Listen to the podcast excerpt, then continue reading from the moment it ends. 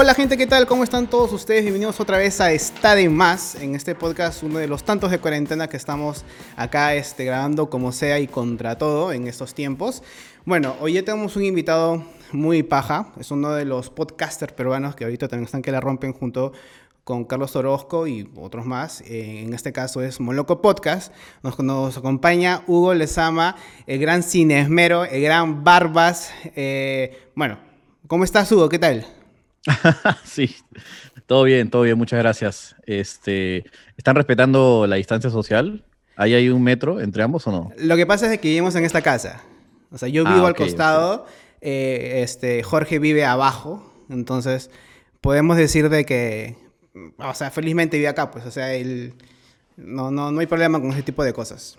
No, está bien, yo también vivo con, con, roommates y es de hecho complicado, ¿no? O sea, es como a alguien se le ocurre salir y siempre está como, mmm, ¿por qué quiere salir? Hay todo un escrutinio y hay un juicio cada vez que alguien quiere salir. Y me imagino que debe ser igual para ustedes, así que nada, o sea, todos los roommates que todavía se hablan uno con otros, mi fuerte abrazo y mi fuerte saludo, entiendo la lucha, yo soy de esos roommates que trata de complacer y trata siempre de ceder y escojo muy bien mis batallas, así que no me gusta pelear a cada rato tampoco. Tú vives con Orozco, ¿verdad?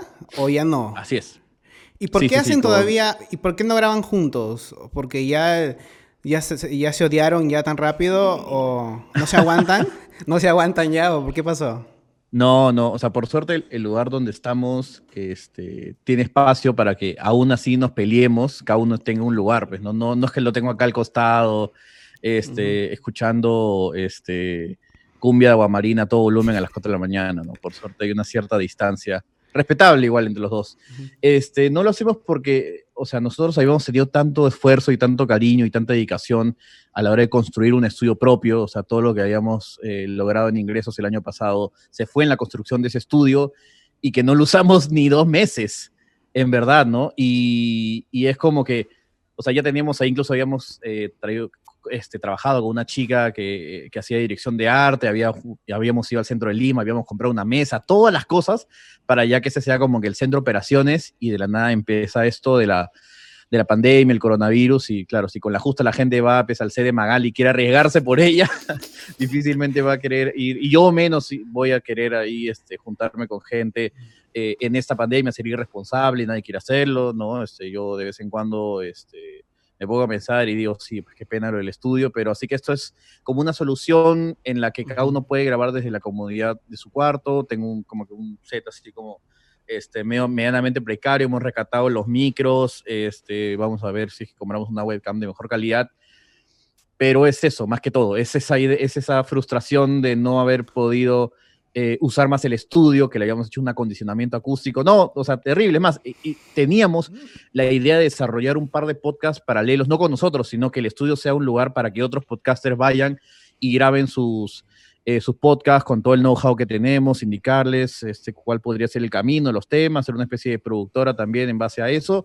Eh, habíamos incluso tenido reuniones con algunas empresas para poder también hacer podcasts para ellos, pero bueno, todo eso ha quedado recontra stand-by y tampoco me quiero poner en plan muy bajón, pero esa es básicamente la explicación de por qué lamentablemente lo preferimos hacer por, por, por, esta vía y no hacer una logística más de traer una mesa, traer los juguetes, porque ya, ya eso ya quedó. O sea, ahorita ustedes graban separado como que están resentidos con lo que ha pasado y ustedes se han revelado y han dicho, no, si no está en el estudio, pues cada uno en su cuarto. ¿Algo así? Sí, sí, básicamente. Aparte es un mensaje que queríamos, supongo, también darle a la gente, ¿no? De que está, está bueno eh, querernos, pero también está bueno estar separados, ¿no? Claro. Ahora, este, la idea de Moloco Podcast nació, eh, que yo recuerdo, creo que tuve la conversa con Orozco de él, o tú también fuiste partícipe en hacer la idea de hacer Moloco, o, o otro tipo de podcast con Cinesmero, yo siempre, yo siempre he dicho esta idea, ¿no? De que como que la relación entre Orozco y yo es medio como que la de Heisenberg y Jesse Pinkman, ¿no? Yo soy su Jesse Pinkman, ¿no? Él es el que va, él es el que tiene la noica, el que se queda hasta las 5 de la mañana, ¿no? Pensando de cómo debo ser muy loco, etcétera. Y yo soy como que le digo, science, bitch, ¿no? Le digo, vamos, ¿no? Dale. O sea, él es el, el loquito que, se le ocurren esas ideas y yo digo, a ver, probemos, pues, ¿no? ¿Qué cosa probemos? ¿Qué, qué, cosa podemos perder aparte de tiempo, dinero y paciencia, ¿no? O sea, es que básicamente va un poco por ahí, ¿no? Este, así que él es siempre el que está un poco como que como esa ardilla en estupefacientes, ¿no? Siempre ansiosa y siempre tratando de ir para adelante y yo soy un poco el que, que juega en pared, ¿no? Soy como, no sé, pues, ¿no? Él es Pizarro y yo soy que el Chorri Palacios. no, muy arriba. Muy arriba, creo, muy arriba. Ya, este él es, él es este, no sé, pues, ¿no? Es, es Latan Fernández y yo soy Jayo Legario. No sé, algo por ahí, alguna referencia, alguna metáfora con el fútbol. Pero sí. Ahora que has hecho una referencia del fútbol, ¿quiere decir que tú eres apasionado al fútbol ¿O es algo de que, o sea, quisiste meterte más al fútbol, pero el cine te ganó? ¿Cómo es esa relación? Porque veo que cada vez que ustedes comentan referente al fútbol, se tiran unos floros y se tiran como que estos brothers, tú y Orozco, son enciclopedias. Y creo que también eso es a causa de que ustedes trabajaron en Movistar en Deportes.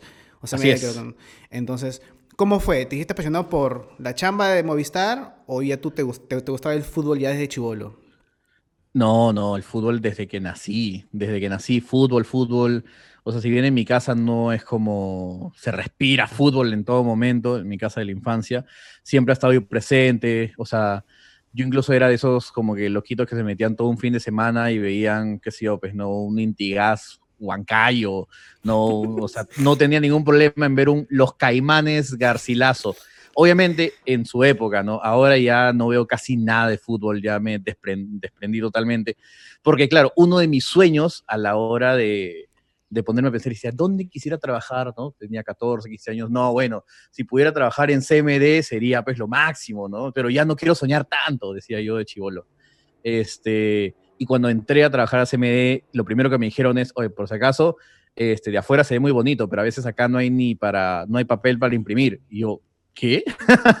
de fuera se ve bravazo, ¿no? Todo el mundo está, pero claro, uno es, entras y sí, es bravazo, pero también ves un montón de falencias y ya un poco que te pones a analizar muy bien y el fútbol es bien repetitivo y bien aburrido. O sea, si lo ves de acá como que a 10 años, ¿no? Es como que inicia el campeonato, este, votan al DT Alianza el de la U, medio año, las contrataciones, la Champions, ¿no? Este, algún partido de la selección, termina el año, el campeón, los fichajes y todo, empiezas un ciclo una y otra vez. Y es como que creo que eso durante los cinco años que estuve ahí, como que lo entendí, lo procesé y como que me, que me aburrió, me saturó y me aburrió. Pero sí, fanático de fútbol, de todas maneras, cualquier partido de Perú, la U o el que esté ahí sapeando hasta este año, creo incluso a lo mejor haber visto los partidos de la U de la Libertadores, pero sí, siempre he visto y el mismo ambiente, que no sé si estará hasta el día de hoy, o bueno, ya en la gran prensa, cada vez menos, como hay tantos despidos masivos últimamente, ¿no? Esta idea de llegar a una sala de redacción y sentir, ¿no? El, las conversaciones, los ánimos, o sea, alguien ponía la foto del Sport Boys del 89 y decía, oye, le invito el menú a quien me diga toda la alineación, y eran conversaciones, entraba Ramón Quiroga, venía Daniel Peredos, entraba Pedro Eloy García, se conversaba, se sentía, se, vibraba mucho el fútbol en ese sentido, y eran charlas enriquecedoras que empezaban como el fútbol, pero ya salían de ello y hablaban de la vida, de de qué es lo que era salir con una chica, lo que es salir en una fiesta, etcétera, y ves cómo muchas de esas cosas dialogan. Recuerdo que en Moloco ustedes comentaron que trabajaron con Daniel Peredo y ustedes prácticamente le dicen que es un bully, que le quitaba su comida, algo así, una de sus historias con Daniel. Claro. fue parte de, o sea, no, sé si ustedes cuando se ponen en modo Moloco eh, tienen un personaje diferente que ustedes son en, vida real, como quien dice fuera de cámaras, o ustedes son tal cual como, como se expresan en Moloco. Es curioso porque, por ejemplo, en Moloco, como fue un producto que se diseñó y a la hora de conversar y, perfilar un poco cómo debería ser, dijimos, oye, no hay que utilizar lisuras, ¿no? ¿no? Hay que tratar de hablar de la manera más coloquial, más cercana, pero no hablemos de lisuras, no nos pongamos muy chabacanos, no vayamos por ese lado, sino tratemos de generar una conversación divertida, entretenida, sí, pero tratar siempre de generar alguna reflexión. Y claro, a veces sí se le sale la correa, pero yo en mi vida cotidiana soy muy lisuriento, este, pero a partir de Moloco ya no tanto, ¿no? Eso es lo que me parece muy, muy curioso, pero sí, o sea, de todas maneras es una versión exagerada. Ahorita, si quieres, estoy como que tipo arriba, ¿no? En energía, en emoción, ¿no? Aparte también como que eh, con esa experiencia que tuve en, televisión, como que se te, puede estar muriendo el perrito, la mascota, el, tu mamá, papá puede estar enfermo, pero tienes que estar arriba, papá. Lo, lo último que puede ser es alguien aburrido, pasivo, que te agobie los problemas. nadie quiere ver a ese personaje eh, frente a cámaras, salvo contadas ocasiones. Así que siempre es la idea como, ya, es UL es Carlos Orozco, pero es una versión mejorada de Lux Edition. Es como yo siempre digo, prendo el rec de Moloco y es como si estuviera en la primera cita con una chica. Entonces, ¡pac! ¿no? Entonces tú eres tu mejor versión, ¿no? Y ya ahí, claro, pasan tres o cuatro citas y ya demuestras quién realmente eres, pero ya tipo que mostraste tu mejor versión, entonces la idea de que todavía hay una mejor versión significa que todavía puedes salir un par de salidas con ella. Ahora que has nombrado que cuando has estado en televisión, cuando estuviste en cómo cambiar el mundo y sabes y, sobrevivir, ¿cómo? Perdón que es muy largo el nombre. Eh, eh, ¿cómo, hacer el nombre del programa más difícil y aún que la gente se acuerde de él con cariño? Creo que ese es el nombre. ¿Cómo cambiar el mundo y sobrevivir en el intento? Sí, sí, sí, sí. sí. O sea, cómo cambiar el mundo, ok. Este, ¿Cómo te llegó esa propuesta? ¿Fue por el Cinesmero? ¿Fue por, este, porque estuviste en los Óscares del Canal 2? No recuerdo el orden cuando dije cuál fue primero, pero ¿cómo llegaste tú a ese programa de televisión? Sí, bueno, como tú sabes, como un, proyecto televisivo, eh, antes de que salga al aire, tiene meses y meses de preproducción. Este, justo fue una bonita coincidencia en el que me llamaron, este, yo siempre creo que lo comenté incluso en, en Moloco, ¿no? Este, hice este video de Michelle Alexander, tuve como un buen final del 2018, en el que se dieron la coincidencia de que salió Sumare 3, hice la carta cachín, hice el análisis de Michelle Alexander, fueron videos que pegaron mucho, este, y obviamente eso llega de vez en cuando a directivos, me hicieron una nota eh, para la República, creo, y esos como que periódicos llegan así como, como un panfleto que termina como que, ¡pum!, en la persona ideal e indicada, y esa persona vio mi video y dijo, ah, a ver, vamos a ver, vamos a darle una oportunidad y creo que en un principio era darme un segmento como que de espectáculos en el noticiero el 7.3, una vaina así. incluso hice el casting y me pusieron como que, hola, eh, o sea, obviamente no era de espectáculos como vamos a ver lo que hizo Nicola Porchela, sino era de espectáculos, vamos a ver qué hay en el teatro, ¿no? Y lo hice fatal, terrible.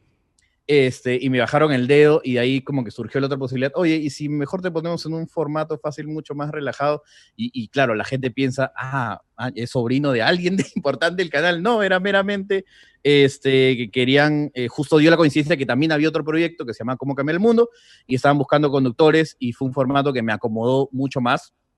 Eh, aprendí de mis errores en el primer casting, que lo había hecho fatal, incluso había tartamudeado, me había olvidado. Era como que pusieron rec y ya no sabía quién era Tarantino, quién era Lynch, quién era eh, Michelle Alexander, nada, me nublé totalmente. Este, y claro, surge esta posibilidad, voy y me dicen, oye, este, nos hace falta un conductor, estamos viendo diferentes perfiles, ¿te interesaría? Y yo dije, ah, ya, bravazo y justo dio la coincidencia de que este, cambiaron de conductor, etcétera, no sé qué pasó, alguien habrá dicho, no, ni a balas pienso este, hacer el mismo programa con Sin Esmero, etcétera, y me acuerdo haber pasado casting con la premisa de quién encajaba mejor conmigo, que era como que para varias actrices del medio era como, no puedo creer que tenga que hacer ese tipo de cosas y saber si es que puedo no mutarme bien con este gordito barbón que nunca ha tenido ninguna experiencia televisiva.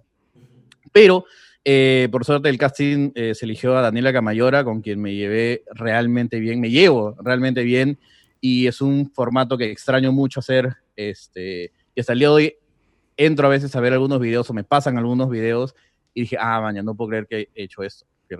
Pero el programa se canceló por temas de presupuesto, de rating, no funcionó. ¿Cuál fue el tema? ¿O aún hay una segunda temporada que se va a hacer un pronto? No, no, no. Tengo entendido que el programa este, no va más porque el canal cambió totalmente de formato en el sentido de que era ya un programa como que para adolescentes y ahora era un canal hecho para niños. Este, incluso se deslizó la idea de que podíamos pasar a T Perú, T Perú, pero me quedó en nada. Aparte hubo ese cambio de directivos y es como Pizarro cuando fue al, Chelsea, ¿no? Pizarro fue al Chelsea porque lo trajo Mourinho. Y cuando Mourinho se va por malos resultados y llega alguien más, llega a ver quién está ahí. ¿Ah, ¿Sin esmero? ¿Quién? No, por favor, ¿no? Entonces, hasta ahí nomás quedó el programa y, bueno, quedará como un lindo recuerdo y espero que no sea la última vez que alguien me dio una oportunidad en televisión. Pero, bueno, uno nunca sabe. Pues, ¿Tú sabes con quién competiste para el puesto de presentador?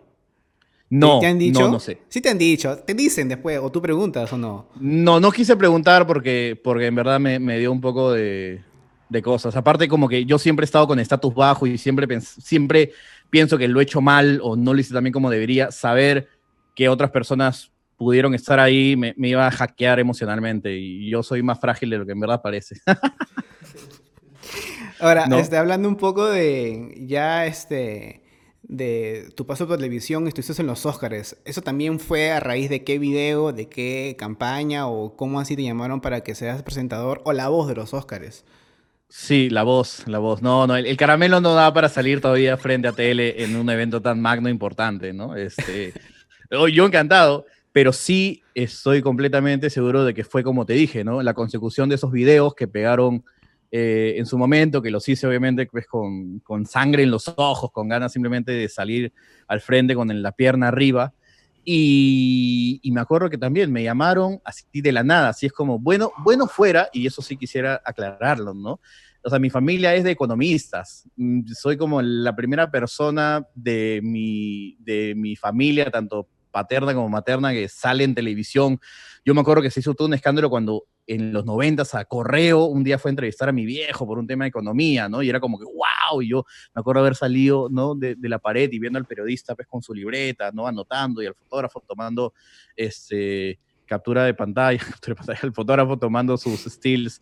Eh, así que es como que algo nuevo, o sea, no tengo vara en televisión, no tengo un tío, un sobrino, nada, cero, simplemente es un WhatsApp, es un inbox que llega, es una reunión que se concreta, yo fui, me dijeron si podía hacer, yo encantado, les mandé obviamente este, mis pretensiones salariales, que eran básicamente pírricas, me dijeron bravazo, ya chévere, y fui un día, conocí a los chicos que hacen también la traducción, nos llevamos muy bien, pusieron un, este, un, pusieron una edición de los Oscars antigua, como que hicimos una especie de brifeo y salió. Y hice tarea como nunca hice tarea en mi vida. nunca, nunca, nunca he hecho tanta tarea. O sea, yo he sido un alumno mediocre para abajo. O sea, mi promedio en la universidad es 11, 12. En el tipo que en mi, en mi promoción eran 120 personas y yo era el puesto 66. Todavía ahí, clac, clavado a la mitad, tirando para abajo incluso, ¿no? Pero ese día sí dio, es, es, toda esa semana previa a los Oscars sí senté, empecé a hacer un Word que al final llegó a tener como 40 páginas lleno de información para poder tener ahí este data muy presente, muy cerca. Eh, incluso ahí fallé miserablemente en un par de momentos donde se me salieron un par de coloquialismos nada que ver. En el momento de In Memoria, me acuerdo que, o sea, yo no sabía quiénes eran los que, los que habían muerto y pasaban, y pasaban las imágenes y el director me decía, di, habla, di lo que sea, cualquier cosa. Y yo me acuerdo haber dicho, ah, eh, bueno, esta es eh, la felicitación de Hollywood a toda la gente que se mató trabajando. Y en, y en el retorno tenía toda la gente en el switcher que se mataba de risa.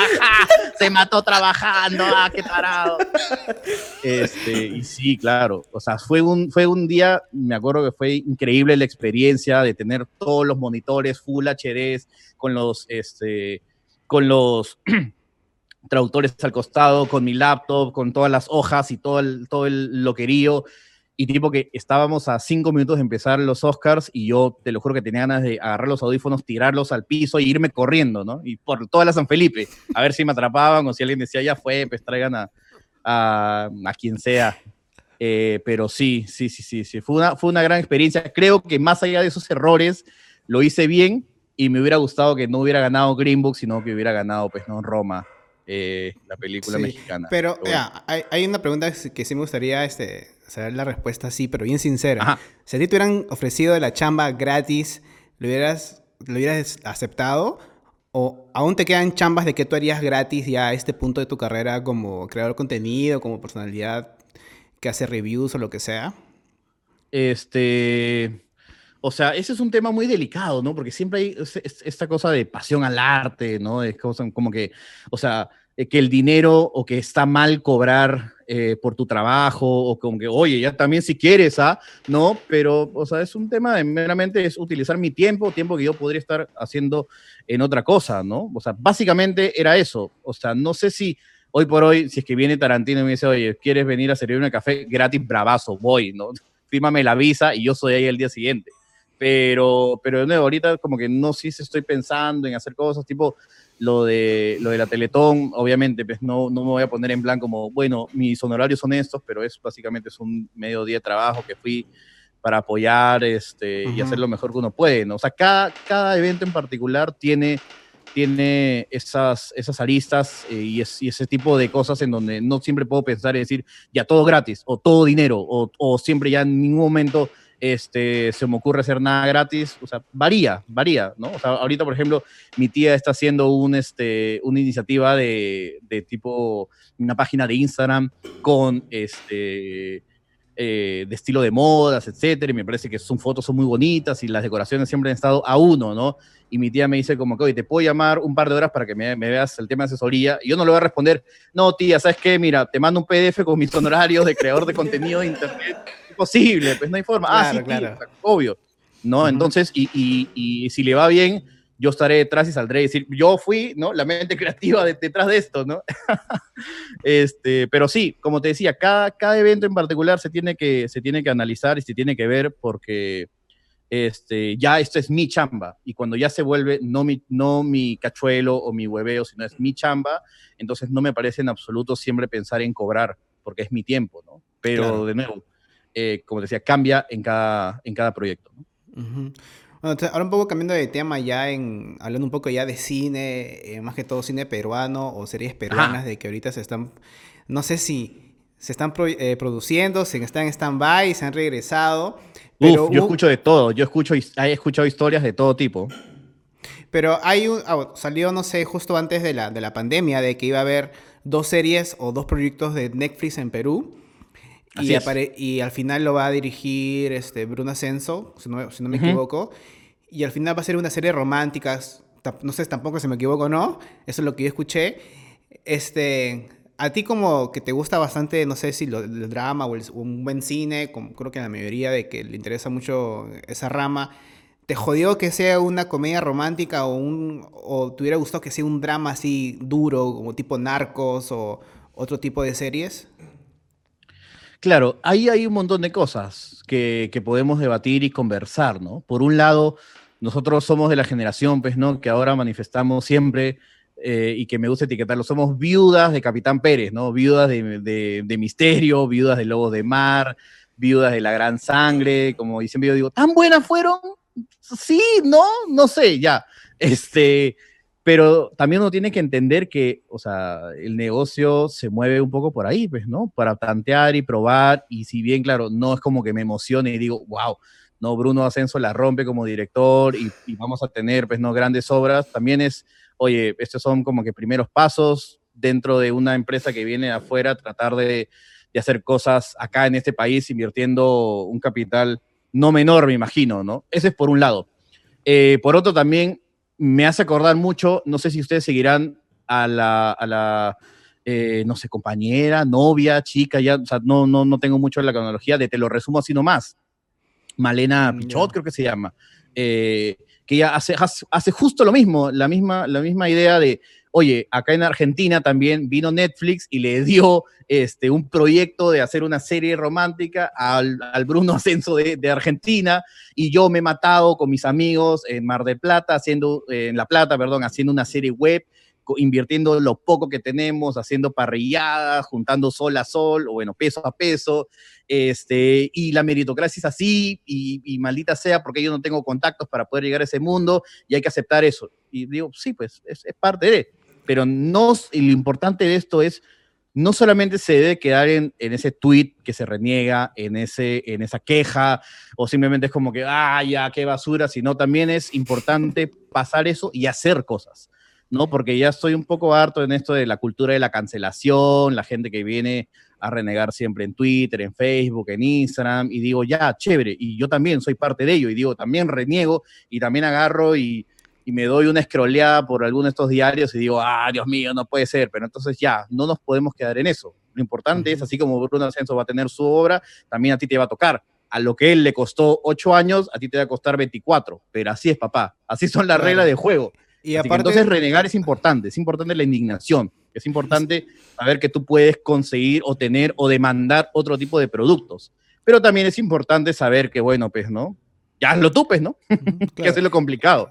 Y aparte también creo que es, o sea, eh, Bruno Ascenso es como que el caballito de batalla de Perú en las producciones, porque si lo hace bien, te apuesto que a los directores independientes le va a tocar mucho más rápido y más fácil porque ya Netflix ya va a apostar un público peruano, ¿o no? Eso también es como que también lo digo, como que lo tomo con pinzas, porque, a ver, lo mismo se pensó y la misma lógica era eh, cuando Movistar Series salió con fuerza y le dio también un proyecto a Bruno, a Bruno Ascenso, un día eres joven, y se le dio también el proyecto pues, a, a, Héctor Lavoe, este, un día, el día de mi suerte, ¿no? Y de nuevo, como que se hicieron estos proyectos y dijo, se acabó, ya no hay más. pero fue también porque esas, esas dos series no estuvieron en, televisión abierta o no estuvieron en una plataforma más amigable. yo no tengo Movistar, no vi, no vi ninguna de las dos series y mucha gente tampoco ni siquiera saben que existía porque fue una campaña de... de, de este, ¿Movistar? ¿Ah? ¿Movistar? Claro, de Movistar. Lo vi en los Instagrams de cada actor, de director, pero no vi, no vi más noticias, no, no salieron reportajes de la nueva serie, no sé, este, como se les dicen en reportajes tradicionales, ¿no? Serie ambiciosa. Publi reportajes. Claro, o sea, no hubo eso. Entonces, yo creo que tampoco Movistar creo que ahí la cagó, creo, porque yo vi los trailers, eso sí se puede ver en, en YouTube, y no me, se veía buena calidad, no sé si tú llegaste a ver las dos. Sí, yo llegué, a, yo llegué a ver las dos. Yo, o sea, yo soy firme crítico de que o sea, si es que voy a hablar de algo, no, debo de verlo, ¿no? O sea, este, por eso, ahorita últimamente estoy detestando Twitter, ¿no? Y se nota que no ven, se nota que no ven, ¿no? La gente critica, critica, critican, esto es guerra, ¿no? Y dicen, arman vasitos. En esto es guerra no arman vasitos ya hace varios años, ¿no? Entonces también, este, estoy harto un poco de la crítica facilista, ¿no? Eh, pero lo que sí te comentaba era que yo sí veo Aparte, a mí nunca me invitan a, la Saban Premier, así que yo siempre pago mi entrada o pagaba mi entrada para ir al cine y ver algunas películas peruanas, internacionales. Eso siempre me ha parecido parte del juego y lo entiendo y bravazo. Este, pero, a ver, no sé si te diría, porque, por ejemplo, o sea, yo no, no tengo tele, pero sí me agencié el hecho de ver eh, estas dos series en la plataforma de Movistar. Creo que tiene un millón de usuarios. O sea, también o sea, si no ha llegado a, la voz de todos, no sé, pues también de todas maneras hay algo de lo que tú dices, pero por otro lado, no sé. Ah, ¿Pero te gustó a ti la serie? Es un poco complicado ver realmente cuál es la penetración, porque ni Netflix da mismo tampoco cuánta gente ve su programa, cuánta gente ve, o sea, tienes, tiene top, pero no sabes cuánta gente hay. Usualmente dicen que hay entre millón y medio y dos millones de usuarios de Netflix en el Perú, pero siempre se habla de Netflix, siempre se habla de ese tipo de cosas porque claro, la misma, eh, el mismo Internet cuando agarra gustito de algo, lo reinterpreta lo, y lo vomita y lo excreta en memes, en think pieces, etcétera, ¿no? Cosas que, claro, ninguno de los proyectos siento que por ahí pudo, pudo generar ese fuego, ¿no? Mi crítica al día de mi suerte, que sí me animé a hacer una crítica porque sí me pareció una serie valiosa, o sea, tipo que el recibimiento inicial fue tibio, pero ahora creo que está en 80 mil views, ¿no? O sea, no sé, por ahí podría decir que de la mitad habrá visto la serie. Ya, de nuevo, como no se libera el rating, no puedes ver exactamente cómo es que afectó a la gente, porque siempre sale a veces el gerente eh, diciendo las cifras, pero es, no, nunca, nunca dudes, a ustedes que, que saben y trabajan en publicidad, los números y las cifras son un fiambre, pues, ¿no? Porque, o sea, dicen, ya, tal campaña tuvo tantos likes, pero si es que los likes no son atractivos, se hablan de las interacciones, y si las interacciones no son tan atractivas, se hablan de las impresiones, y ya, obvio, pues, o sea, un video que no lo vio nadie puede tener 3 millones de impresiones y 2 likes. Ustedes saben cómo funciona eso. Pues. Claro, como la llegada que dicen, ¿no? tu, tu post se vio en 10.000 personas y tienes 10 likes. En 30 regiones del, del, del, de Lima. ¿no? el típico evento de Facebook que te dice 50.000 personas dieron asistiré y solo van 10. Sí, claro.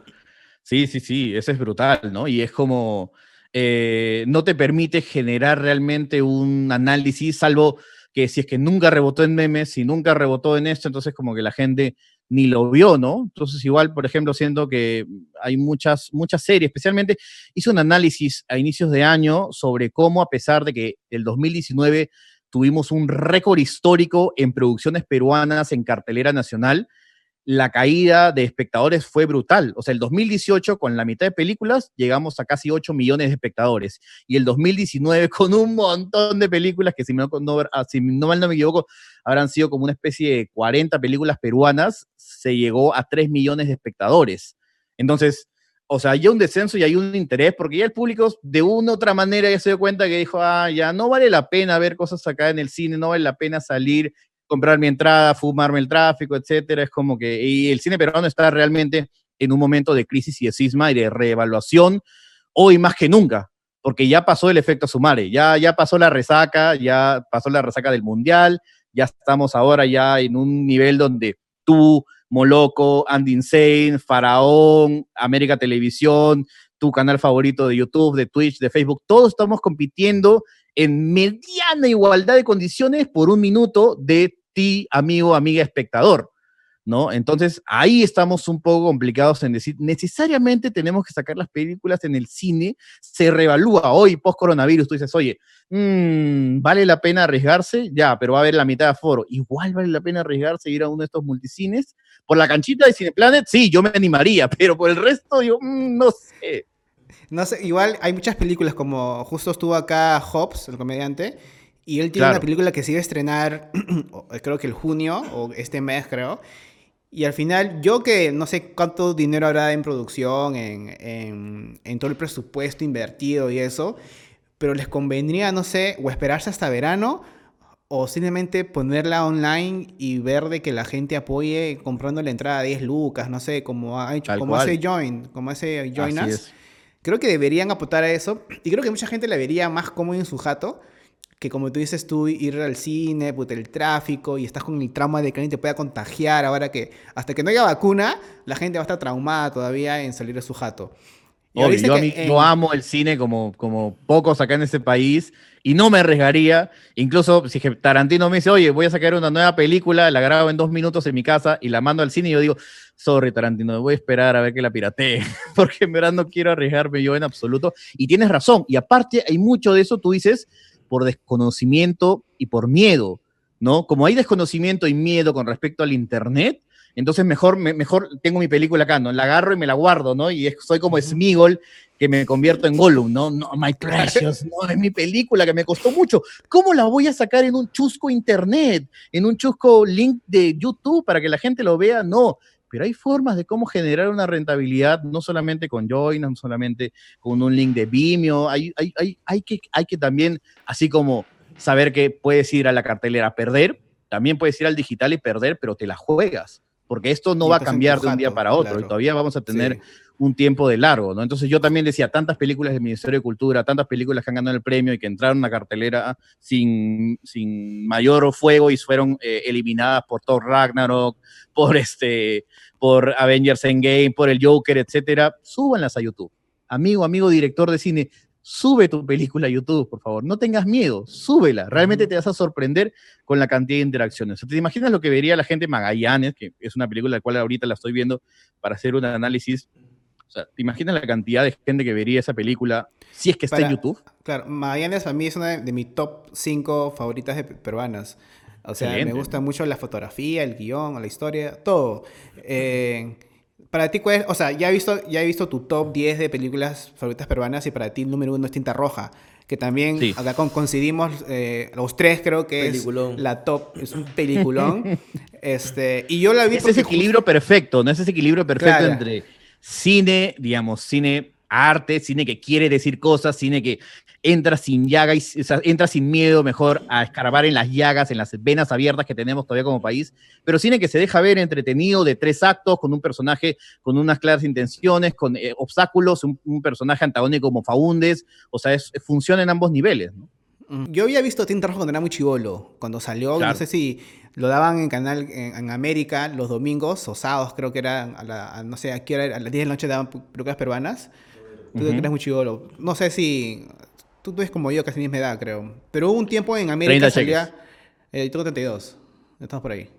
Este, que en, en, América daban, no sé si eran los viernes o fines de semana, a las 10 de la noche, películas peruanas. Y yo me la vi cuando recién salió, creo. Y claro. me había olvidado esa porque más chivolo uno no aprecia tanto y no aprende el mundo eh, audiovisual o cinematográfico, pero ya cuando crecí y él me lo hizo acordar, la vi y dije, chucha, peliculón, peliculón de de los que ojalá sean habiendo. Que la última, después de Magallanes, Cinta Roja, el retablo es muy buena, el retablo. Sí, bueno, sí.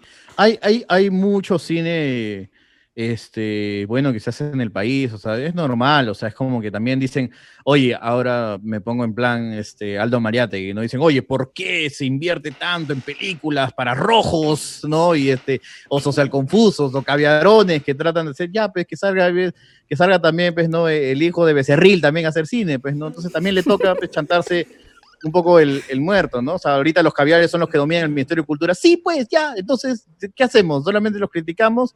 Porque sí hay buenas películas, sí hay, eh, se, premian ahorita, si mal, no, si mal, no, estoy, tengo el dato, se premian 10 películas con 600 mil soles. Eh, eh, para el proyecto, ¿no? O sea, 10 películas al año en el Perú reciben 600, 10 proyectos de películas gana, reciben 600 mil soles. Cada obviamente entenderás que dependiendo de cada propuesta, esos, esos 600 mil soles es mucho o es poco. Este, hay publicidades que, requieren obviamente el triple de eso y, son de 30 segundos, o sea, también es, variable, ¿no? Para algunos es yo con 600 mil soles hago Moloco cuatro años y feliz, pero este, hay otras personas que no, pues no, me imagino Percy Céspedes con 600 mil soles, una película de ciencia ficción no le alcanza ni para el catering. Este, entonces también de, de uno a otro varía. Y aparte, no es porque el Estado entrega 600 mil soles a cada, a cada proyecto, entonces tengamos que ser los primeros en el Oscar siempre, o sea, no funciona así, también hay todo un tema de lobby, de saber, de llegar a esos contactos, de tener esa red, o sea, cosa que Retablo sí tuvo, pero Retablo también tenía dinero de otro lado, porque también es muy importante saber que tienes que, o sea, de una u otra manera, pagarle a alguien o generar este, una especie de negociación que te coloque en estos festivales importantes. No es solamente, ah, ya me postulo y listo. Tienes que también generar todo un lobby, etcétera. Y el mundo del cine es como cualquier mundo eh, de industrias culturales o de, de cine e industria, donde tienes que también tener los contactos para saber llegar a las personas ideales. ¿no? No recuerdo si, ustedes lo conversaron sobre retablo o lo leí en un artículo o en un noticiero, no recuerdo cuál fue la información, pero Retablo tuvo bastantes contactos en Estados Unidos. la sonidista que hizo el, diseño de audio, él, fue hecho en el estudio Skywalker de, en Estados Unidos, los, el estudio de, Star Wars y todo ah, eso. Ah, buen dato, no, la tenía, eso sí no la tenía. Este... O sea, porque creo que el compadre que, que, que la, que, que, dirige la película, algo, Álvaro Delgado Aparicio, Misio no es, pues, ¿no? Y creo que es economista de, de nacimiento y que estudió en Londres. Entonces, por ahí, también hay un, hay un amigo loco un tema, claro, le habrás entrado el mail de, de, Skywalker Studios, ¿no? O sea, también es eso. Pues, este, Ahora, no sé si es verdad, voy a investigar, pero recuerdo haber hecho y recuerdo, yo soy más eh, eh, fanático del, o sea, trabajo de audio. O sea, siempre me averiguo quién hizo cada, cada chamba de acá porque me gusta. Y el audio es impecable, muy aparte de la, del diseño de sonido, el, el, audio de los diálogos, todo de esa película es, es, muy buena y muy aparte de la historia, que también es solamente lo más importante, pero la parte técnica es puta, muy bravaza. Hay una toma este, secuencial increíble que yo estaba esperando una falla en el audio porque atrás de la cámara está el Booman, atrás de la cámara están todos y yo, puta, ¿cómo chuchieron esa toma? Bueno, son, son cosas de que uno dice, puta, gente ha sido top. Más aún, si esto se, eh, más aún lo que dices, porque por ejemplo hasta, hasta, hasta la película de Melcocha, por ejemplo, y obviamente sí, película de Melcocha, etcétera, hay un momento en donde Melcocha chapa la guitarra y le mete un son, pues, ¿no? Y es como que está ahí como que le mete como que el árabe y tipo que la gente estaba aplaudiendo, no en el cine obviamente, en el cine estaban llorando, sino estaban aplaudiendo dentro de la ficción y las palmas estaban fuera de sincro. O sea, yo digo, ala, ¿cómo puede ser que las palmas estén fuera de sincro? Me, muero, ¿no? Tomas desenfocadas, audio fuera de sincro, eh, se, ve el, se ve el tacho de luz. Hay una película Happy Ending donde se ve el tacho de luz reflejado en el carro, se mete el boom, se mete el micro, no, o sea, ya estoy un poco ya cansado de, ese tipo de errores que todavía están hasta, hasta el día de hoy. Por ejemplo, en la película de Evangelio de la Carne, eh, cuando, estuvo, cuando estuvo acá Giovanni Sixia, conversó con nosotros, nos cuenta que la última toma que hacen donde él lleva a su esposa a, tocar el anda del Señor de los Milagros. Claro. Fue una escena que Eduardo Mendoza, que fue el director, se la hizo, o sea, no fue planeada. Fue literalmente en El Señor de los Milagros y le hicieron actuar delante de toda la gente y toda la gente le daba el paso diciéndole que Oye, pasen que Giovanni está llevando a su esposa. Y no era, no era Giovanni, man, era, era el, actor. Y dice que para Giovanni fue como una especie de, de doble moral, porque se estaba burlando prácticamente de la gente devota. Pero era su, era su chamba, man, estaba trabajando. Y encima hicieron El, fue el doble arte es toma. así, men. Fue doble toma. Y se le hicieron hacer dos veces. Dos veces. Y él no joda. Ahora otra vez. Dice que lo van otra vez pasando por la gente. Pero la toma es de puta madre. O sea, hay, hay tomas Sí, sí, también sí. peruanas que son geniales. Y ya se ha vuelto también una especie de. No, no, no, no, no me aventuraría a decir cliché, ¿no? Pero la imagen del Señor de los Milagros es tan fuerte que yo me acuerdo ahorita, en los últimos 10 años hay tres películas cuyo clímax pasa en eh, la del desfile del Señor de los Milagros. Desfile, no, perdón. Este, ¿Cómo Eh, es? eh, procesión. Procesión, perdón, sí. No, Ujú. no soy muy religioso, no tampoco quiero desmerecer, ¿no? este, pero no tenía presente la palabra, ¿no? Porque, por ejemplo, Octubre de los hermanos Vega tiene su final, o sea, todo está ambientado en el Señor de los Milagros, eh, el Evangelio de la Carne y también Rosa Chumbe. Claro, ¿no? Es una imagen tan fuerte y tan poderosa que siento que ya es tiempo de que alguien le dé la vuelta, ¿no? A, a esa, a esa imagen Ahora, tan fuerte este, del Señor de los Milagros. Y las tres películas obviamente son de bajo presupuesto o no tipo mainstream Ujú. como para rehacer o ficcionalizar el Señor de los Milagros, así que obviamente siempre han, han Claro. tenido que hacer una especie de, de, de grabación guerrilla, pues, ¿no? Sí, alguien que, eh, que, sigue mucho el cine japonés o asiático me comentó de que el Rosa Chumbe tiene muchas influencias de ese cine asiático. No sé si, no sé qué opinas tú, o sea, tú has visto mucho cine asiático como para decir que tiene esos toques o ese final, como quien dice abierto, porque es un también peliculón.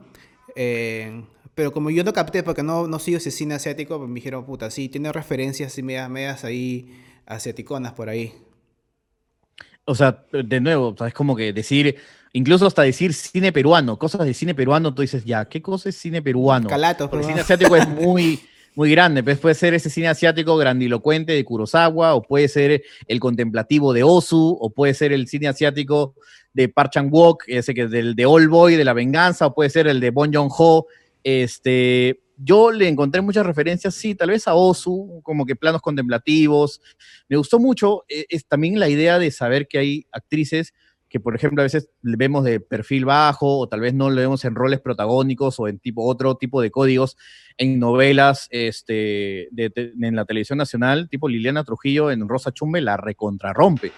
Y ejemplos así hay, hay un montón de, actores que, claro, por ahí podemos ver y decir, ah, ese siempre actúa en estas novelas, pues, ¿no? Y la, oye, dale un buen personaje, dale una buena construcción, eh, contexto ideal para que él pueda eh, sacar algo diferente y muchos lo hacen. También Ujú. está, la discusión está por ahí, ¿no? En, Claro. en también no menospreciar a, a- a nuestra gente, a nuestros actores, a, a la gente que está ahí trabajando en el área técnica, sino que una cosa es llenar una parrilla y otra cosa es contar una historia. Y esa diferencia te cambia todo, porque Breaking Bad no está llenando una parrilla, Breaking Bad está contando una historia. Al fondo hay sitio, no te está contando una historia, te está llenando una parrilla. O sea, es decir, el compadre de Breaking Bad no que lo tenía clara desde el inicio, pero básicamente dijo ya, quiero que mi historia empiece con un profesor Lorna y que termine con una especie de kingpin de la droga. Entonces, una vez que eso empieza y es como que The Fallen Race, eh, The Rise and Fall, mejor dicho, ahí acaba. En cambio, si es que, si es que fuera Breaking Bad, a lo al fondo hay sitio, todavía ahorita Walter seguiría, pues, no sé, malabareando en alguna esquina, etcétera, ¿no? Claro. Y no es que de uno u otro lado no esté mal, pero sí hay que entender las diferentes eh, percepciones que hay entre contar una historia y llenar una parrilla, porque al fondo hay sitio, hay que, o de vuelta al barrio, o estas novelas es como, men, tienes que darme mil capítulos, mil capítulos, entonces los personajes no cambian, no evolucionan, no mutan, porque a nadie le conviene, es igual que 3x3, ¿no? En, en 3x3 sale Stephanie llorando, diciendo, no, nunca más voy a hacer chismes, y ¡pum! Al siguiente capítulo sigue siendo la misma chismosa, porque el cambio es obsoleto, el cambio es innecesario cuando quieres llenar una parrilla y quieres que la gente esté ahí sentada, ¿no? Viendo la película, viendo el, perdón, la serie día tras día y que los personajes nunca cambien, ¿no? Entonces también hay que entender eso y claro, la gente dice, oye, pero pucha, ¿por qué no se cuentan ese tipo de historias y todo? Yo digo, probablemente nadie las vería, pues, ¿no? Mano al pecho, pues, no seamos honestos, Claro. Probablemente si se hiciera un misterio redux, no es la misma cantidad de gente que iría corriendo a sentarse y a soplarse los, comerciales, etcétera, ¿no? También habría que, que- entender muy bien eso, pues, ¿no? Ahora, este, también es mucho depende de quién, quién hace el papel. Fácil, muchas producciones han de- han- se han hecho conocidas también por la actuación de los actores. Y ahorita eh, hay un dato de que, eh, ojalá no me den problemas, ¿no? Pero en la película peruana, eh, eh, La Última Hora, no, en La Hora Final, de. Eduardo Mendoza, bueno, en el casting está Prieto y César Ritter. pero al final este Eduardo decidió elegir a, Pietro. Pero ambos actores son buenazos, o sea, creo que cualquiera de los dos claro. romper de todas maneras. Ambos actores son buenazos, pero ambos actores todavía siguen con el estigma, porque es, o sea, es bueno y malo también generar a veces una recordación en el público peruano, pero difícilmente esto hace que, o sea, podamos ahorita nosotros tener una apertura para verlos en un papel diferente, ¿no? Porque tipo, me, me has hecho acordar que, por ejemplo, he hecho un análisis de Lalo la Locura y tiene 100.000 views. Entonces, si hiciera un análisis de Lalo la Locura, o sea, perdón, de otro personaje, César Ritter, tal vez no tuviera tantos views. O sea, todavía César Ritter tiene con Lalo, Lalo, Lalo, así como Pietro Civile tiene Misterio, Misterio, Misterio, ¿no? Entonces, incluso hasta a veces se juega un poco con eso. Hay una, creo que una de las últimas obras antes del, COVID, eh, era una obra que hizo eh, Pietro con Andrea en el Teatro Catone y salía Pietro con, el, con la camiseta de Alianza. ¿No? Entonces, claro, o sea, obviamente se está jugando a eso, se está jugando un poco a llamar la atención, pero de ahí sale Pietro diciendo, oye, ya, estoy harto que vengan comentarios diciendo, Pietro, nos traicionaste, Pietro, etcétera. Así es el público peruano también, pues, compadre, así es, ¿ves, no? Este, es un poco, eh, qué sé yo, eh, cerrado a la hora de decir, ya tú eres esto, y cuando sales de ese molde, me quiebras un poco la idea y me es complicado tener esa apertura para ver, pero ese amor fervoroso que tienen también se debe apreciar, pues, ¿no? Entonces, de nuevo, todo siempre tiene un matiz de grises. Sí. Ahora ya, para cerrar un poco ya este, este podcast, me gustaría saber tu top de, series, no, perdón. Si, si Netflix viene a Perú, ¿qué serie te gustaría de que que basada en vida real? No sé, tipo Narcos. O sea, algo ah, así, algo así de crudo. hay un montón. Este, Muy aparte de, terrorismo, ¿no? Porque eso sería para hacer, puta, como cinco temporadas, creo. Pero una sí. Sí, claro. Sí.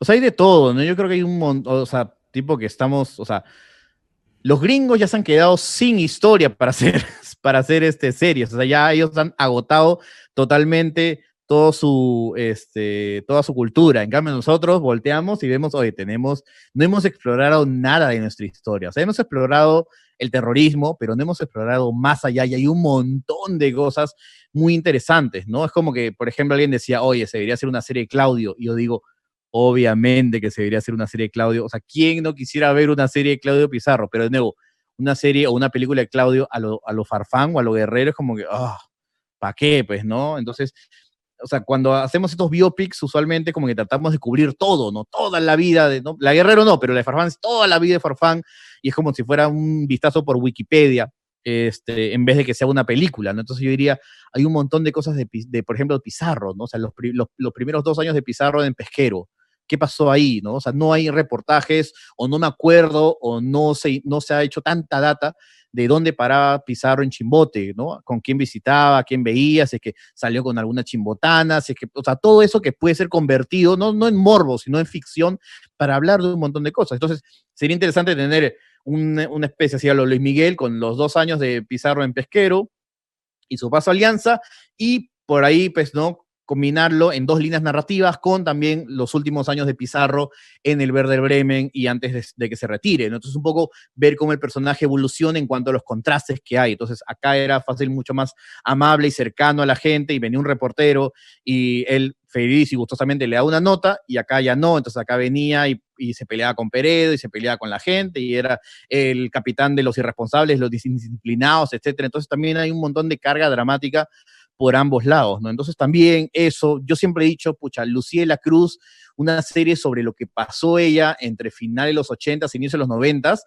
pucha, o sea, ese me encantaría algún día que me den ese proyecto, ¿no? Entonces, eh, o tener yo un acercamiento con Lucía para, para un poco ver como si, eso se puede hacer realidad o no, ¿no? O sea, hay cosas interesantes que no quisiera ahorita revelar, pero que, que pasaron en, en esos años y, me parece muy interesante, porque nosotros tenemos la idea de esa Lucila, eh, Lucía la Cruz, perdón, de, de, Magali, ¿no? Ya es una Lucía. Que se lleva a la gente a Estados Unidos como músicos. El sí, ¿Fue Magali o fue reportajes que no, no, no, creo quién hizo ese descubrimiento de ella, pero puta. Este... Claro, yo me acuerdo incluso un día Lucía de la Cruz fue, mi familia hizo el esfuerzo para hacerle la sorpresa pues, a mi abuelo, creo, y vino Lucía de la Cruz y empezó pues, ¿no? a hacer una presentación y obviamente nosotros teníamos un parlantito chiquito, pues, ¿no? Y agarró, agarró el micro y dijo, sale acá, ¿no? Agarró, y con su viva voz, pucha, se escuchaba hasta cuatro cuadras abajo, pues, nosotros estamos en Villa María del Triunfo, se escuchaba, pues, ¿no? Hasta chorrillos, ¿no? Que somos amantes, o sea, una voz prodigiosa, eh, una mujer que ha sufrido, que ha amado, que ha perdido, que ha llorado, que se ha reído, que se ha carcajeado, que se ha jaraneado, entonces es una vida muy chévere por la cual, este, de, la cual obviamente no nos podemos perder. Eh, y convertirla en ficción, ¿no? Pero tú tienes proyectos, tú tienes proyectos de documental, corto, tienes guiones escritos, o sea, puedes decir que tienes algo, y pero ¿Qué es lo que falta? Aparte del presupuesto, ¿hay contactos? ¿Qué es lo que, qué es lo que ahorita... Muy aparte de la pandemia, obvio, ¿no? Sí, claro. O sea, a ver, ah, esta es una pregunta de la cual, o sea, la respuesta es que hoy siempre va a ser bullshit, ¿no? Porque es como, o sea, yo agarro y digo, ¿debería yo salir y hacer una película y lanzarme a hacer una película con 22 años? O ahorita que tengo 30, o debería esperar a tener 35, 40, o sea, ¿en qué momento uno llega a una madurez artística? O sea, yo sé o sea, yo sé lo que es agarrar una cámara y salir a grabar. O sea, a mí nadie me va a decir como, oye, no sé qué es hizo, velocidad, obturación, cómo iluminar una escena. O sea, ese know-how técnico de una u otra manera lo tengo. Entonces, ¿qué me falta? Dinero. ¿Ya qué me falta? Guiones. Por ahí lo tengo, pero no me gusta, no me parece. Entonces, de nuevo, yo también estoy ahorita en esa encrucijada y en esa berenjena mental, este, porque, de nuevo, a veces también uno es, uno es su mismo, pues no, este, su mismo villano, pues no dice, uy, sí puedo hacerlo, no, no puedo hacerlo, sí, puedo hacerlo, ¿Qué, ¿qué, hago? Ya salgo, he tenido dos años donde, pucha, he tenido un sueldo eventual de vez en cuando, pero no tengo pavo en Navidad, me animo y lo arriesgo todo, pero loco está creciendo y necesito entonces ya, bla, bla, bla, bla, salen pero cosas. pero de todas maneras es algo que quiero hacer, es algo que quiero hacer, eh, no es ser algo ya ahorita, etcétera, pero que pase el coronavirus y de nuevo, las excusas hay siempre por montones pero yo sí me comprometo, y es más, siempre que hago esas entrevistas, siempre que alguien me conversa, yo siempre le digo, no, sí lo quiero hacer, para luego que alguien me diga, oye, pero tú dijiste acá que sí lo ibas a hacer, ¿por qué no lo has hecho? Yo, ya, sí, ok, no, sí, sí lo voy a hacer, sí lo voy a hacer. Ya, pero mira, pero hay una parte que te dice, no quiero hacerlo porque si lo hago mal, yo como crítico o como alguien que hace reviews No, no, no, no, no, esas son sonceras, ¿ah? Esas son eso no, eso no es. yo tampoco yo tampoco no siento que voy a, o sea, voy a hacer una película y va a ser una obra maestra, no, en absoluto. O sea, si yo me pusiera a pensar en eso, no haría nada, no haría nunca nada. Entonces, ah, ese es el peor estado mental, porque no es como, ah, ya, sin esmero, entonces tengo que hacer, tengo que revolucionar el cine en el Perú. No, imposible. Yo probablemente vaya, salga y si es que me toca hacer películas, mis primeras seis películas sean malísimas. Es parte de también, ¿no? Claro, pero igual, no, no, me puedo poner porque si no, no creo nada. Lo que sí, es eh, no salir por un tema, eh, de nuevo, logístico, es un tema emocional, es un tema que no me siento preparado, que no tengo un guion que yo diga, esto ya está cerradito, no, ah, esto cambia acá, esto cambia acá, porque Words que empiezo por montones, que he terminado un par, pero tengo como ocho que están ahí a la mitad, ¿no? Entonces tengo interior, noche, día, eh, y empiezo a escribir, ¿no? Hugo Lezama ve su Word y llora, ¿no? No, no, ya tengo que borrar todo eso. Pues. Pero, o sea, pero o sea, creo que lo has pensado también, pero darle el guion a alguien que tenga más experiencia y te diga, esto corrígelo, haz esta huevada, eh, y lo, lo puedes moldear con alguien más, o sea, para, o que sea coproducido, coescrito, o, o no sé, hay un montón de, maneras, creo. Igual, bueno, yo Te, te, aconsejaría, con mucha gente te, te, lo he dicho de que hazlo, haz un corto de que sea de tres minutos, un film minuto. Nosotros hicimos un film minuto hace años con Peláez, este, y son cortos de un minuto, dos minutos, o sea, lo que sea, men. Igual cualquier cosa, no pasas la voz. Acá en Sonambulos, como las juegas, ¿ah? Así que no te Buena voz, sí. Sí, yo sé, yo sé, pero a veces también me cuesta, por ejemplo, soltar, ¿no? Yo me acuerdo que antes de la pandemia nosotros estamos tratando de trabajar con un, este, con un editor y ya se vuelve, supongo que es como, como sin esmero, como Moloco en sus inicios, era como que lo locutamos nosotros, lo editamos nosotros y todo estaba controlado. El dejárselo a alguien más o el de trabajar es como un proceso que yo no he desarrollado, que, que, que mejor dicho, que he perdido con los años porque he estado ensimismado en yo y Orojo en una sala, este, cada uno con su laptop, ¿no? Este, mirándonos eh, y mirando al vacío. Eh, he perdido esa capacidad de trabajar en grupo, es parte, supongo, de, de, hacer eso, pero yo me acuerdo que trabajamos con un editor y salvo un, o sea, hemos trabajado con diferentes editores, mejor dicho, ¿no? Pero salvo un editor que yo sí le tenía total confianza, a los otros estaba al costado diciendo, y me ponía en blanco así como, mm, no, yo no, mm, no, Hugo, cállate, no, no, entonces, mm, sí. Ahí ponle un meme, no, no, Hugo, cállate, no, entonces es complicado soltar, es complicado también tener ese feedback, pero de nuevo, así como esa habilidad se pierde, yo siento que es cuestión de que, de que alguien me meta un cachetadón y me diga, ya, siéntate y escribe algo. Aparte, yo estoy viendo ahorita también, más allá de hacer cine puntualmente, estoy aprovechando esto para escribir eh, comedia. O sea, quiero un poco desarrollar también ese lado mío, quiero hacer stand-up. Eh, en el último Moloco Late Night Show eh, hice unos cinco minutos, no son espectaculares, pero creo que saqué un par de risas legítimas y era como algo que yo siempre quería hacer y fue un chiqui sueño cumplido, pero incluso había llevado talleres y a la mitad del taller lo dejaba y decía, no, soy un idiota, soy un estúpido, nunca he dado release, etcétera. Este, pero así, pues estoy justo Si tratando hacer- de escribiendo en la subarba, sacando cosas de comedia, adentro. ¿no? Vas a hacer ¿Qué? comedia, haz comedia, men, porque al Perú le falta comedia buena. Buena porque, comedia. Fu- Fuera de la comedia romántica de siempre. Claro, porque yo he visto algunas comedias románticas peruanas y... Porque es la clásica es comedia romántica. Pero Sí, no, claro. yo estoy esperando con ansias de que a Perú llegue una película tan simple y tan bajo presupuesto como Superbad, como... eh, algo así, creo que es un ejemplo perfecto, creo, porque... la ¿Qué, neces- qué necesitas? La de Good Boys. Ah, O sea, ¿ah? La de Good Boys que salió hace poco. Claro, ajá, Muy sí. buena. O sea, son. Claro. Superbad es tan. Puta, son tres locaciones: la licorería, un carro y la casa de la fiesta y el colegio, ya cuatro. Y después no necesitas más. O sea, igual Claro, son dos fiestas, dos, dos fiestas a los Benjadoes, un bus, un carro, un colegio y ya estás, pues, ¿no? Y la, Sí, y la tienda. cual. O sea, entonces. entonces yo veo. Yo, es, para mí es una referencia de que Perú necesita una comedia tan simple en locaciones y presupuestos como esa película. Y ahí este, Michael Cera era nuevo, o sea, el actor no era muy un high, high paid actor.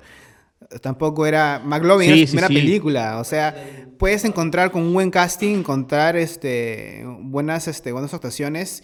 Y falta eso, men. Si vas a hacer comedia, hazlo porque Perú necesita buenas comedias. Porque también he visto algunas bien telas. Sí, sí, sí. O sea, yo en verdad, yo quisiera hacer tantas cosas, pero a veces también yo mismo, pues, no me pongo cabe. Este, por ejemplo, también, o sea, se debería caer de Maduro hablando huevadas la película, ¿no? Y también me, me- me- llamaría mucho la atención por dónde deciden enfocarlo. Si es hablando huevadas la película, una especie de como que documental stand-up, o si es como una ficcionalización de cómo ellos llegaron a generar este producto masivo y exitoso que es, ¿no? Entonces también hay, por ahí oportunidades hay por todos lados, ¿no? El problema está eh, de nuevo en cómo enfocamos y si decimos subestimar al espectador o no. Ese, es- ese también es por ahí otro key interesante de saber si es que va a ser Pichi Cacapoto o si por ahí podemos meterle alguito más, ¿no? Este, sí, o sea, yo, por ejemplo, mi primera línea stand-up, que yo sabía que tenía que entrar con algo rompedor, pero algo que salga de acá dentro mío. Yo decía, salvo en dos excepciones, salvo dos excepciones en mi vida, yo siempre he tenido más tetas que mis flacas. Entonces, sale de acá, pues, ¿no? Sale de acá y, si que alguno lo puede ver como comedia o alguien lo puede ver como un grito así triste de guerra, bravazo, ¿no? Pero entonces me interesa mucho sacar cosas de adentro y, y- y que la comedia sea visceral, que sea incómoda, que sea grotesca, pero también que sea, pues, no, cojuda y estúpida, ¿no? No, no, la- Claro. estoy harto también de ver esa, esa idea de que la gente va a ver comedia con un monóculo. No, no se trata de eso tampoco, ¿no? Sí, claro. Bueno, gracias por estar con nosotros. Pero este Buenísimo. programa se llama Está de Más.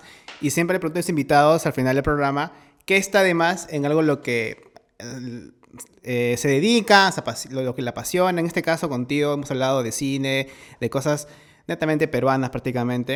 Entonces te Ajá. preguntaría a ti, ¿qué está de más en el cine peruano? Giovanni Sixia me dijo, nada está de más, le faltan muchas cosas a- al cine peruano.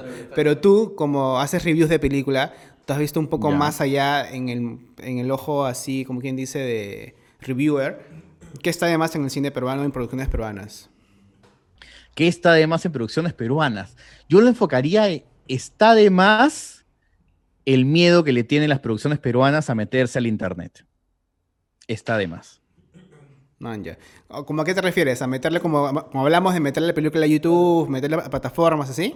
Mi hermano, entra, sale una película peruana, le hacen su fanpage en Facebook, ponen los horarios, ponen eh, un- el tráiler, le ponen la pauta y listo. Esa es su estrategia digital. Nada, ya está. Métele creatividad, métele punche, ¿no? Sé ingenioso. Sí, ya, bueno, si quieres como macho peruano que se respeta, le ponía memes cada dos horas. Ya, bueno, ya. Si esa es tu estrategia, por lo menos moriste en tu palo y aparte macho peruano que se respeta, hizo más público acá que Mad Max Fury Road.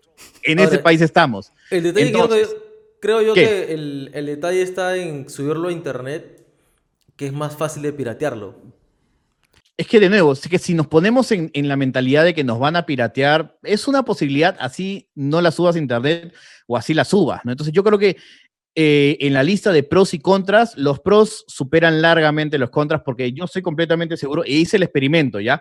Me tocó ver una me tocó recomendar una película que me gusta mucho, Chicama, una película de Omar Forero, un trujillano que hace eh, muy buenos films, ¿no? Que me gustó mucho, eh, Chicama, 2012. Y agarro y, hago un experimento porque se me acercó esta plataforma que se llama Cinaparte, es una, es una plataforma donde a veces puedes alquilar películas peruanas, ¿no? Y dije, ya, voy a darle al espectador ¿no? La opción de darle ese, este, ese link falso o llevarlos a la página web. Entonces agarré y justo hago una story, presento a través de ocho stories la película y le digo, oye, si quieren el link, mándenme un inbox. Mil personas me mandaron un inbox.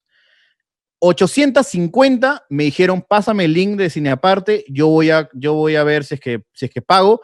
Y el otro restante me dijo, bueno, papi, así es la vida. Pues, ¿no? Entonces yo digo, ya, al final se llegó a un público que obviamente esa película es del 2012 y yo, yo hice los stories el año pasado, ¿no? Entonces han pasado siete años ya la gente ni lo tenía mapeado. Entonces, ¿qué es peor? Que ya que se quede en el olvido o que por lo menos para esas 800 personas se animaron a pagar 5 lucas por un alquiler. Entonces, yo creo que ahí está eh, el key del asunto, ¿no? Entonces, no perderle miedo, te van a piratear, te van a piratear, te van a, alguien que va a comprar el link, le va a dar el link a su prima, a su, a su vecino, sí, pero tampoco no somos pues, no, mafiosos que estamos ahí, oye, te roto el link, etcétera, ¿no? Y tipo que se lo voy a rotar a 80 personas, no. Yo creo que al final eh, el fin justifica los medios y yo creo que si en pro de que un cine que no se ve es un cine que no existe. Entonces, para que exista tiene que ser visto. Yo creo que la única alternativa para democratizar el acceso a Internet eh, y eh, perdón, democratizar el acceso al, arte y la cultura es el internet, sí, bravazo. Y si te toca que te pirateen, bueno, papi, pues así es el negocio. Pues, claro, igual me recuerda mucho a Louis C.K., al comediante americano, de que los especiales simplemente, me recuerdo uno que yo lo compré, me costó 5 dólares, él decía, te mandaba un email y te decía, por favor no lo piratees. Y este, por favor, no lo piratees, algo tan básico y tan simple. La gente decía, ok, son 5 dólares, decía él. Eres tan miserable de piratearme 5 dólares. Entonces, y no sé, creo que vendió un millón de dólares en su especial. No me acuerdo del nombre del especial, pero vendió cinco, un millón de dólares en, en, descargas del especial. Entonces, Tal cual hay gente así como que quiere apoyar y, más si es que tú explicas es un proyecto de un director peruano, es de, Trujillo o, X cosas y la gente dice, puta, ¿por qué voy a piratearme si puedo pillar con ocho luquitas, pues, o cinco lucas? Exactamente, y aparte te pones en tu cabeza, obviamente, no somos un país opulente, no sobre el dinero, todo el mundo está golpeado por la crisis, etcétera, pero si agarran y te dicen, oye, puedes ver esta película por cinco soles, tú de, de la pieza y dices, oye, en verdad fácil, pucha, puedo dejar de comprarme un par de chelas el domingo, que igual las tomo sola, ¿no? Que igual las tomo solo, y, ver esta película y se entiende, y aparte no hay que subestimar al público, creo que es lo peor que se puede hacer a veces, y trato de hacerlo en todos los proyectos, ¿no? O sea, yo sé que, por ejemplo, mi homenaje a Diego Morricone no iba a tener 100 millones de views, pero lo hago porque dije, bueno, al que le interese, al que lo vea y al, y al que le resulte enriquecedor, bravazo, ¿no? Yo estoy harto también de, de, esa idea de que se le subestima público, de que si el peruano no lo ve, etcétera, como lo decía antes, ¿no? No es que el peruano no quiera ver, este, qué sé yo, Misterio parte 2, etcétera, ¿no? Sino también es, es interesante cómo venderle la experiencia, cómo llegar a él. Este, entonces, está un poco por ahí la discusión, hermano. Muchas gracias por la invitación una vez más, ¿no? No, no, a ti por, por conectarte, por darte el tiempo de estar con nosotros. A la gente, gracias por ver otra vez regresar a Está de Más. Comenten abajo qué invitados les gustaría ver, eh, podcaster, actores, creo contenido, youtuber. Acá aceptamos todo tipo de eh, gente que se dedica a crear cosas. La idea es en, este espacio darlo lo que, lo que a, veces viene a nosotros, así que también escríbanos también si tienen un proyecto musical. A veces este, nos faltan más músicos independientes que queremos apoyar. Tenemos un espacio que es Está de Más Music eh, que nunca está de más para comentarlo de esa manera. Así que gracias Hugo por estar con nosotros, gente. Abajo están las redes sociales de Hugo, de Sin Esmero, de Jorge, mi persona, Alex y está de más. Nos vemos hasta la próxima. Gracias, comenten, denle like, like al video. Chao gente, cuídense. Chao, chao.